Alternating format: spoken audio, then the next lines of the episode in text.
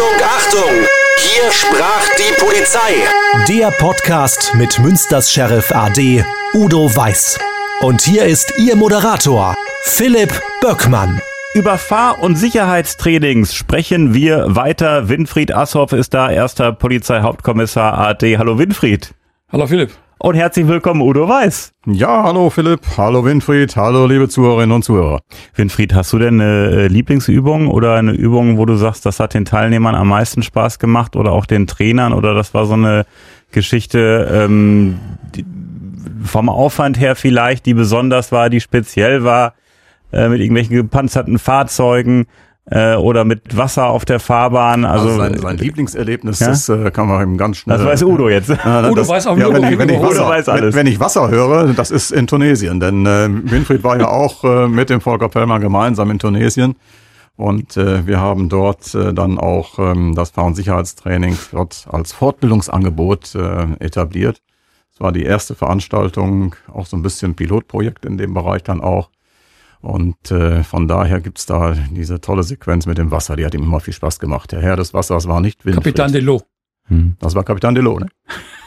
Das heißt, die tunesischen Polizisten haben ganz klar gesagt, wer hier der Boss ist und das sind wir. Und wenn wir sagen, es gibt kein Wasser, gibt es kein Wasser. Wir hatten einfach eine ganz einfache organisatorische Vereinbarung, dass wir um 8 Uhr auf dem ehemaligen militärischen Teil des Flugplatzes in Tunesien, in Tunis, beginnen wollen zu arbeiten. Die Fahrzeuge waren da, die Teilnehmer waren da, der Kollege Pellmann und ich, wir waren da. Unser Übersetzer, ein ganz spezieller Typ, äh, war auch da. Nur der Kapitän Delo war nicht in der Lage, frühzeitig dafür zu sorgen, dass dieses kleine Tankfahrzeug mit Wasser befüllt war und kam dann erst um 9 Uhr. Das habe ich dann aber auch abgestellt. Das war nicht ganz einfach, weil ich bin ja nur Polizeibeamter des Landes Nordrhein-Westfalen. Aber durch eine ganz freundliche Ansprache hat das dann funktioniert. Hat er einfach verpennt? Hatte er keinen Nee, Bock oder? Nee, also es, es, es waren beides Kollegen mit dem gleichen Dienstgrad wie ich damals war. Hauptkommissar, Kapitän, Captain, Haupt, Hauptkommissar, ne? Hauptmann, Hauptmann militärisch so. Hm. Bei ihm habe ich festgestellt, dass er sich von mir, obwohl ich, wir, wir, waren Gäste, ne? Ganz freundlich, ganz nett und so. Nein, erstmal immer so schleppend, vielleicht auch ein Teil seiner Mentalität. Mal gucken, wie ich reagiere. Und bei dem anderen, dem Dolmetscher, war das so, der sprach, der war übrigens bei der PFA mal eine Zeit lang. PFA heißt? Polizeiführungsakademie damals. Ach, okay. Die Paul heute. Äh, deswegen hat der, äh, ver- sag mal, ganz gute Deutschkenntnisse auch, sprach Französisch und natürlich Arabisch. Und da, bei dem habe ich festgestellt, dass er nicht wollte, dass ich unmittelbaren Einfluss nehme auf die Teilnehmer. Hm. Er musste das übersetzen, was ich in Deutsch gesagt habe. Volker konnte so ein bisschen Französisch, Schulfranzösisch. Das war übrigens das Kontrollmechanismus nachher. Und er hat einfach ganz andere Dinge formuliert, die ich vorgegeben habe. Die Teilnehmer zeigten Reaktion. Ich sag, Volker, habe ich jetzt Stacheldraht im Mund? Was habe ich jetzt gesagt? Warum kommt das nicht an? Der hat das ganz klar provoziert, um mir zu zeigen, dass ich nicht Herr im Hause bin, sondern er. Das waren so ganz kleine Anekdoten. Da gibt's noch eine andere. Soll ich noch eine rauslassen? Unbedingt. Am ersten Tag, als wir dann auf dem Flugplatz gearbeitet haben, wir hatten ja drei Tage oder vier Tage Leerlauf, weil der Ramadan zu Ende ging, da lief ja gar nichts, wurden wir dann um neun Uhr in die Kantine des Flughafens gebeten und wir sollten Kaffee trinken. Und dann kam äh, der Dolmetscher, Bubakar Busayan, ist plötzlich wieder da, ne? Mein Gott, das ist fast 20 Jahre her, fast 30 Jahre her. Und sagte, nein, nein, ihr geht nicht mit den Teilnehmern, das war ein Mannschaftsdienst gerade, ihr geht nicht mit denen, sondern ihr geht mit uns. Ich sag, wieso gehen wir mit euch? Ja, wir gehen ins Offizierscasino. Ich sag, ich gehe dahin, wo meine Jungs hingehen. Da frage ich gar nichts nach. Dann waren wir da in so einer Bretterbude und konnten uns aus dem Automaten, aus dem Pappbecher so einen Kaffee ziehen. Und dann war der Bubakar Busayan plötzlich weg. Dann hat er mit seiner Obrigkeit im Innenministerium telefoniert und hat die Genehmigung bekommen, dass wir die Pause eine Dreiviertelstunde später machen, wenn die Herren Offiziere aus ihren Ledersesseln aufgestanden sind. Und ich bin dann mit meinen Jungs in dieses Casino der Offiziere gegangen, mit grünen Ledersesseln, mit Bedienung, mit Tee, mit Hirsekörnern drin, mit allem, was dazugehört. Und da hatte er natürlich äh, die, dieselbige Karte, die der Schiedsrichter aus der Gesäßtasche zieht. Und ich hatte bei den Jungs gewonnen. Man muss nämlich die Mitarbeiter und die Teilnehmer für sich gewinnen, damit sie lernbereit bleiben, damit sie lernbereit sind. Das hat etwas mit meiner eigenen Integrität, dem Transfer meiner eigenen Integrität auf die Kollegen zu tun. Ich kann niemals etwas Gutes erreichen mit Kollegen, wenn ich gegen sie arbeite, sondern ich muss sie an mich binden. Ich muss sie für etwas begeistern. Ich muss loyal ihnen gegenüber sein. Und das war von, von dem Tag an, hat das super funktioniert. Und äh, wo du das gerade sagst, ich kann mir das auch vorstellen. Nehmen wir mal an, Fahrsicherheitstraining in Deutschland. Du hast einen Trainer, der so von oben herab nach dem Motto, er kann alles und ihr habt den und den Fehler gemacht. Der kann ja gar kein persönliches Verhältnis zu den Teilnehmern entwickeln, dass die auch ehrlich ihm gegenüber sind, dass sie sagen, ich habe gerade privat eine Stresssituation, ich habe das und das Problem. Mhm. Äh, da ist ja dann diese Hierarchie viel zu starr, dass da überhaupt kein Austausch, gar kein, gar kein, kein ehrlicher Austausch, gar kein Vertrauen entstehen kann. Ja, wenn man im pädagogischen Bereich tätig ist, muss ein Trainer oder ein Lehrender das sogenannte pädagogische Verhältnis herstellen. Das heißt also, die Ziele, das sind ja dienstliche Ziele, ganz klar, und die einzelnen Übungsziele von mir aus auch, zu den Zielen der Teilnehmer machen. Dann identifizieren die sich mit den Zielen, dann identifizieren sie sich mit den Vorgaben, sie identifizieren sich mit der Autorität des Trainers und sie identifizieren sich sogar mit einer konstruktiven Kritik, ohne beleidigt zu sein. Und nur so kann ich einen pädagogischen Prozess gestalten, damit der Teilnehmer etwas mitnimmt. Und das ist unsere Aufgabe. Der Teilnehmer muss Kompetenzen entwickeln, damit er draußen für die, für die Menschen, die draußen leben, für die wir ja da sind, einen Teil Sicherheit gewährleisten kann. Das ist unsere Aufgabe. Stichwort ähm, Verkehrssicherheit, ähm, mit dem Auto unterwegs sein, mit dem Motorrad unterwegs sein. Wir sind jetzt mitten im Sommer. Da muss ich erstmal fragen, diese Jahreszeit Sommer, wenn ich ins Auto steige und es sind 25 Grad draußen, Sommer, es blüht alles, die Sonne scheint, könnte ich sagen, ich neige dann doch eher dazu, auch mal ein bisschen lockerer zu fahren. Ist das auch eine Gefahr, dass man sich immer bewusst machen soll, äh, ein bisschen runterfahren? Und hat das Wetter wirklich auch äh, eine Auswirkung auf die Fahrweise? Ja, da kommen ja eine ganze Menge zusammen. Also zunächst ist mal wieder entscheidend, ähm, wie deine persönliche Disposition ist. Also insofern äh, kann man sagen, ja, das ist so. Äh, Philipp kann natürlich auch sagen, nein, wenn du entsprechend relaxed und cool bist und äh, dir da Gedanken drüber gemacht hast. Aber ganz wesentlich ist äh, natürlich schon, dass äh, wir häufig, wenn so ein schönes Wetter ist, wir in einer guten Stimmung sind, wir in, mit einer Clique unterwegs sind, wir äh, so diese Mentalität, äh, gib Gas, ich will Spaß haben, abgelenkt sind und Ablenkung ist nach wie vor eine der Hauptunfallursachen, auch wenn wir hinterher wissen, es war der mangelnde Abstand, da war die Zoogeschwindigkeit. Ausgangspunkt war vorher aber die Ablenkung, zum Beispiel durch das Umfeld im Fahrzeug, durch die Musik und viele andere Dinge äh, dann auch mehr. Äh, dann kann dich das natürlich dementsprechend beeinflussen. Also insofern äh, gehört zur Fahrvorbereitung eine ganze Menge. Zur Fahrvorbereitung, äh, das sind alles Plattitüden, die wir kennen, aber ist das erste nach Möglichkeit, äh, sollte man Zeitdruck vermeiden. Äh, keine emotionalen Belastungen mit sich mitschleppen. Dann vielleicht sogar wirklich mal einen Moment Pause machen. Stell dir mal vor, du hast dich richtig geärgert oder hast einen tiefen Verlust gehabt und fährst jetzt sofort auf die Autobahn, bist gedanklich ganz woanders. Ähm, das ist nicht gut. Dann sollte man wirklich einfach mal eine Pause machen. Also von daher Zeitdruck vermeiden, keine emotionale Belastung.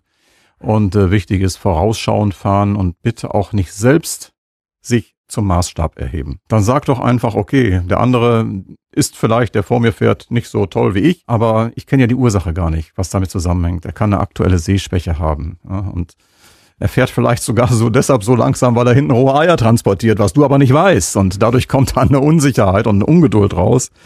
Also von daher nicht sich selbst zum Maßstab nehmen, Fehler anderer einkalkulieren, die ruhig mal ausgleichen und auf keinen Fall zu dicht auffahren. Das sind, ich sag mal schon, die, die ganz wesentlichen Dinge. Und natürlich auch äh, die Sicht muss im Fahrzeug klar sein und auch die Temperatur äh, klimamäßig. Das ist auch schon häufig erlebt bei ähm, älteren Menschen, die mit ihrer Klimaanlage nicht ganz so vertraut sind äh, Kaffeefahrten des Nachmittags und man ist dann doch ein bisschen müde. Es ist muckelig warm im Wagen und irgendwo kommt so ein dösendes Gefühl plötzlich auf und ratzfatz ist man von der Fahrbahn abgekommen. Also insofern ist äh, die Frischluft und die Klimaanlage ein ganz, ganz wichtiger Punkt für die Fahrvorbereitung. Und dann kämen wir als nächstes äh, zur Sitzeinstellung. Dann sind wir aber noch nicht mal beim Fahrverhalten, bei den mentalen Übungen. Aber das nächste wäre dann die Sitzeinstellung. Ja, Winfried, äh, Sitzeinstellung, was ist da wichtig? Jetzt kommt wieder der Mann voller Fahrsicherheit. Natürlich ist die Sitzeinstellung und damit die Möglichkeit der Bedienung der entsprechenden Elemente im Fahrzeug von ausschlaggebender Bedeutung. Ganz plakativ, wenn ich zu weit weg sitze, kann ich die Lenkung nicht entsprechend bewegen, weil ich zwei steife Arme habe. Oder wenn der Sitz zu weit nach hinten steht und meine Beine sind zu kurz, wird schwierig, eine Notbremsung durchzuführen, denn dafür muss ich schlagartig äh, die Bremse durchdrücken können oder durchschlagen können tatsächlich bis zum geht nicht mehr. Und äh, das merkt man dann immer dann, wenn Leute im Auto sitzen, man ist eine, eine, eine externe Beobachtung, wenn sie sich dann nach vorne beugen müssen, um an den Blinker zu kommen. Ne? Oder wenn man sieht, da gehört alles mit dazu, Sitzposition, Einstellung des Sitzes, wenn man sieht, dass bei manchen Leuten immer noch der Begriff Nackenstütze rumschwirrt, und das ist eine Kopfstütze. Wenn die Nackenstütze nämlich im Nacken tatsächlich den Gelenkpunkt hat, dann breche mir beim ersten Aufprall das Genick. Da ist die Schutzfunktion weg. Oder aber, äh, ich habe letztens mal wieder eine, einen Herrn gesehen, der fuhr mit dem Auto, das darf man gar nicht erzählen, doch, das muss ich jetzt erzählen, der fuhr mit einem Porsche auf der Autobahn, auf der A1 war das, fuhr an mir vorbei, so, ich hatte so 140 auf dem Tacho, der fuhr noch deutlich schneller an mir vorbei. Und ich guck so nach links, ein roter Porsche war das, hat nichts gegen Porsche-Fahrer, ne? Ganz klar. Aber das war zufällig so. Und hatte auf seinem Lenkradkranz ein Metallklemmbrett mit Klammern festgemacht, hatte das Handy am linken Ohr, das Lenkrad in der linken Hand und machte auf dem Klemmbrett Notizen. Das hat etwas damit zu tun, dass Menschen verantwortungslos sind Mhm. und vor allen Dingen nicht denken. Man sollte viel mehr den Kopf einschalten, bevor man irgendetwas tut. Das ist nämlich der Faktor Sicherheit, der da eine ganz große Rolle spielt. Und da ist ja nicht nur so, dass solche Menschen, die etwas derartiges machen oder sich ablenken lassen, die innere Ablenkung hat Udo gerade beschrieben, die äußere kennen wir alle mit Handy, ne? Aber die innere Ablenkung, die mentale Ablenkung, dass sie sich nicht nur selber gefährden. Die nehmen andere mit. Und das ist unverzeihlich. Das ist unverzeihlich. Ich sage immer, verantwortungsbewusste Teilnahme am Straßenverkehr hat es im höchsten Maße neben Fahrkompetenzen etwas mit sozialer Kompetenz zu tun. Mit der Fähigkeit, sich selbst zurückzunehmen, mit der Fähigkeit, Rücksicht auf andere zu nehmen, mein Verhalten zu reduzieren und nicht aggressiv nach vorne zu gehen, obwohl man eine Rechtsschutzversicherung hat, ne? steht auf seinem Grab. Das alles ist auch ein verantwortungsbewusstes Teilnahme am Straßenverkehr, ist für mich maßgeblich eine Sache der Persönlichkeit, der Charakterangelegenheit. Und Udo, jetzt äh, ist der Sitz in der richtigen Position äh, und Das ist er, wenn ich habe also ähm, vorher noch mal im Buch von Winfried nachgelesen, deshalb habe ich es noch ganz gut in Erinnerung. Das, was Winfried eben so gesagt hatte, können wir als Checkliste rausgeben. Hinterteil muss an die Lehne, Oberschenkel und Rumpf etwa im Winkel von 110 Grad. Lendenwirbelsäule muss gut gestützt sein, damit sie hinten stabil ist. Und die Längseinstellung ist dann richtig, wenn die Pedale bequem erreicht werden kann und man beim Durchtreten die Beine leicht angewinkelt hat und das Lenkrad ist dann gut eingestellt. Und das ist jetzt ganz wichtig, wenn das Handgelenk oben auf dem Lenkrad liegt, aber die Schultern noch hinten ganz bequem angelegt sind. Und dann, das ist das Wichtige, lenken natürlich die 9-3 Uhrstellung. Äh, beide Hände, sowohl links und rechts.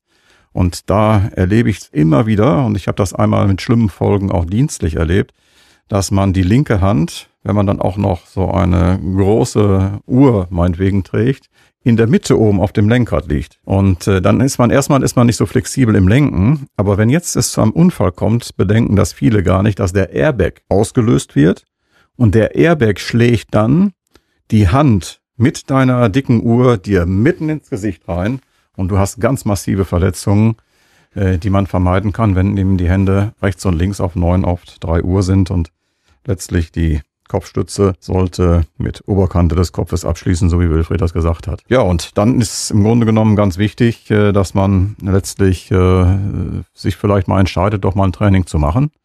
Die gibt es ja heute nicht nur bei der Polizei, beim ADAC, vielen anderen auch. Und das ist ganz wesentlich, damit man alleine das mal auch probiert. Und ich weiß immer noch, wir hatten in einer dienstlichen Funktion, das haben die Kollegen der Prävention gemacht, Fahr- und Sicherheitstraining für Senioren angeboten.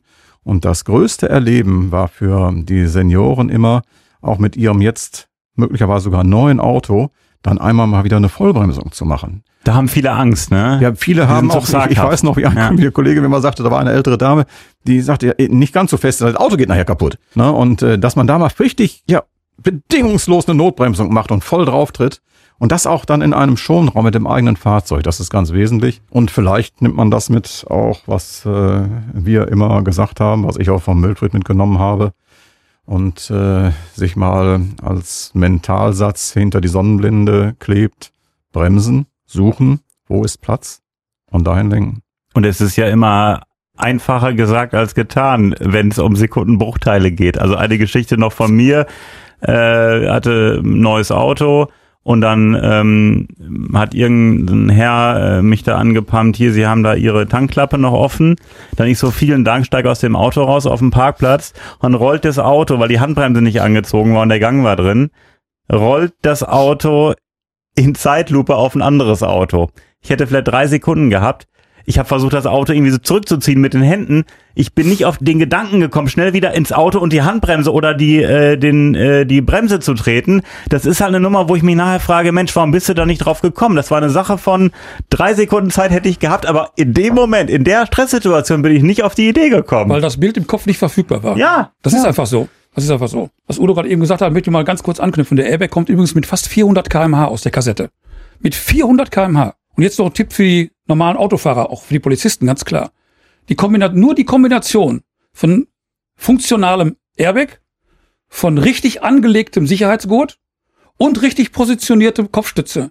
Das sind die drei Features, die eigentlich die Sicherheit herstellen. Ich sage jetzt mal genau, wie das andersrum läuft. Ich kenne da jemanden, ich zitiere sie jetzt nicht, die legt sich den Sicherheitsgurt immer unter die Achsel oder ganz, so hält die so vom, vom Körper weg, nach dem Motto, ich habe jetzt eine neue Bluse an, die darf nicht zerknittert werden. Oder ein Hemd. Ist wurscht. So. Und jetzt kracht es. Das heißt, der Sicherheitsgurt hat im Grunde gar keine Funktion, aber der Körper beim Aufprall katapultiert sich natürlich nach vorne mit einer ganz normalen Dynamik. Bei 50 kmh das 30-fache des eigenen Körpergewichts. Das ist eine Nummer, ne? Und jetzt geht er nach vorne, viel weiter nach vorne als mit Sicherheitsgurt, und dann kommt der Airbag fast zeitgleich raus. Genickbruch. Punkt. Dann wird der Airbag zur Waffe. Also Freunde, Sicherheitsgurt ganz exakt anlegen, so wie Udos Finn beschrieben hat. Und vor allen Dingen, wenn man ihn angelegt hat, auch mal nochmal nachspannen. Kurz anzucken, dass er gespannt ist. Beim Reinsetzen gucken, ist die Kopfstütze oder ein anderer Wagen, jeden Wagen benutzt. Und dann hat der Airbag die eigentliche Schutzfunktion. Sonst ist der möglicherweise auch mal tödlich. Und Verkehrsteilnehmer im Rollstuhl sieht nicht gut aus. Das ist nämlich die Konsequenz dann. Zu viele gehen immer noch hin und machen das so lax nach dem Motto, ich habe jetzt ein tolles Auto, das hat eine super Knautschzone, ich habe die Features im Sinne der Sicherheit und das ist toll und das ist toll und das ist toll und dann gehen sie mit den Dingen etwas gleichgültig um. Das ist ja schade, weil das sind ja eigentlich die Basics halt, ne? Also da geht's ja gar nicht um, wie verhalte, wie verhalte ich mich in der und der Extremsituation. Das sind erstmal die Basics, die stimmen müssen, um äh, noch einmal ganz kurz auf mein Malheur mit dem Auto zurückzukommen trainieren können hätte ich das nicht, äh, dass ich mich richtig verhalte dann, ne? dass das Auto dann einfach, dass ich einfach drauf komme, Mensch schnell ins Auto und einfach die Handbremse ziehen oder auf die Bremse. Aber ich habe mich, äh, um mich zu erinnern, ich war da in einer Stresssituation. Du warst gedanklich. Ich war, ich war schon genervt vom Tag. Ich wollte nach Hause. Ich habe dieser Herr hat mich genervt. Der sagte, äh, Sie da und dann ich dachte, er will mich irgendwie anpumpen. Nein, er wollte mir nur sagen, die Tankklappe war noch offen. Und dann ist es halt passiert in einer Anspannung, in einer Stresssituation. Äh, und da ist wahrscheinlich der Tipp, sich nicht von Außenstehenden verrückt machen lassen, ne? Von den, vom Umfeld. Ressourcenschonender Umgang ist ganz, ganz wichtig. Und das war genau, du hast es richtig beschrieben und erkannt, äh, dein Fehler. Du warst absolut zu im Gedanken. Wärst du das nicht gewesen, wäre dir das absolut nicht passiert, bin ich fest von überzeugt. Ja. Aber in dem Moment, dann handelt man einfach schnell, denkt aber gar nicht weiter, weil dein Gehirn ist in diesem Moment überfordert. Das kann das einfach nicht mehr leisten. Und das ist auch nicht so, dass wir das irgendwie bis Ultimo ausreizen können. Deshalb nochmal immer wieder Nebenaufgaben. Man fragt sich immer, wer fährt das Auto? Nebenaufgaben gehören nicht zum Autofahren. Und äh, nochmal, um es deutlich zu machen, Sobald du eine Nebenaufgabe und nur eine erfüllst, steigt die Fehlerquote um 50 Prozent. Mhm. Und je mehr du dann natürlich an Nebenaufgaben machst, Radio einstellen, SMS tippen und gedanklich auch woanders sein, umso höher ist die Fehlerwahrscheinlichkeit und damit ein unsicheres Fahrverhalten, das äh, bei anderen und bei dir zu Schaden führen kann. Und irgendwie cool bleiben in Stresssituationen. Halt, Absolut ne? äh, ja. cool bleiben. Lieber, lieber zwei Sekunden abwarten ja. und die Ruhe herstellen, ja. um dann zu handeln, als ja. zu spontan, zu überzogen und dann stressorientiert fehlerhaft ja. zu handeln. Ich bin so aus dem Auto rausgesprungen, weil der da Stress gemacht hat und die Tankklappe ist offen. Ich hätte erstmal ruhig und dann halt Anhalten, halt Handbremse, aussteigen. Schlüssel raus und dann Jetzt in Ruhe die Tankklappe Überleg zu. mal, wie sich ein Mensch durch einen solchen von dir gerade eben beschriebenen Außenimpuls bereits steuern lässt. Ja, ja. Die offene Tankklappe ist überhaupt kein Grund, auch nur irrelevant. Ich hätte auch überhaupt kein Grund, auch nur den Pulsschlag ja, um ein, einen Ticker ja, zu erhöhen. Ja, ja. Null, absolut null. Aber man ja. tut es. Ja. Weil der Mensch so, ein, so reagiert. Ja. Das ist einfach so. Ja, ja. Das ist aber eine schöne Geste von dir. Das ist menschlich. Hat zwar Geld gekostet, aber ist ja, menschlich. aber man lernt dazu, ne, dass man sich nicht verrückt machen lässt halt, ne. Und das ist halt so eine Geschichte. Äh, das ist halt, ich meine, es ist genau so eine Geschichte wie nach dem Motto: Du willst in eine Parklücke rückwärts rein und dann ist hinter dir einer, der halt hupt und Stress äh, macht und nervt. Dann bist du auch unkonzentriert, wenn ja, du in die genau. Parklücke genau. möchtest. Genau. Und da ist die Chance, dass du da irgendwo, irgendwo gegen, gegenfährst, weil da jemand Stress macht und du dich von dem Stress anstecken lässt, äh, ist da natürlich um einiges höher halt. Ne? Also man muss wirklich cool bleiben halt. Ne? Deshalb gibt's den alten Spruch, den ich vielen immer Kollegen und Kolleginnen gesagt habe, eine Sekunde überlegen macht überlegen. Und manchmal ist es gut, wirklich einfach immer durchzuatmen. Und äh, wenn man dann merkt, du merkst ja so, es wird so langsam, ich komme irgendwie unter Druck, es geht so hoch, dann wirklich mal durchatmen und sagen, das, das mache ich nicht mit. Es ist, bleibt ja deine Entscheidung, ob du diesen Druck mitmachst oder nicht. Und ich muss da immer an die Fahrschule denken, als mir dann als äh, Fahrschüler der Motor abgesoffen ist an jeder Kreuzung. Der Fahrlehrer, bleib ruhig, bleib locker. Hinten haben die alle gehupt und genervt. Ne? Locker bleiben, ganz in Ruhe, ganz in Ruhe. Und das ist ja schon eine Geschichte, die man gelernt hat, äh, die einem so ein bisschen geholfen hat. Und da muss man sich immer dran erinnern, wie ruhig denn der Fahrlehrer dann immer war, wenn man auf so einer Kreuzung steht und alle machen Stress und alle hupen. Und er sagt, ey, locker bleiben, ganz in Ruhe und äh, guck, dass das Ding wieder läuft. Und dann fahr in Ruhe weiter, ohne da jetzt irgendwie äh, äh, Vollgas zu geben. Absolut. Ressourcenschonender Umgang mit der Informationsaufnahme, das ist der Schlüssel für sicheres Verkehrsverhalten. Winfried, Udo, toll, dass ihr hier wart. Haben wir noch irgendwas, was wir unbedingt noch besprechen müssen oder haben wir praktisch alles gesagt an dieser Stelle? Ist noch irgendwas wichtig? Bremsen, suchen, lenken.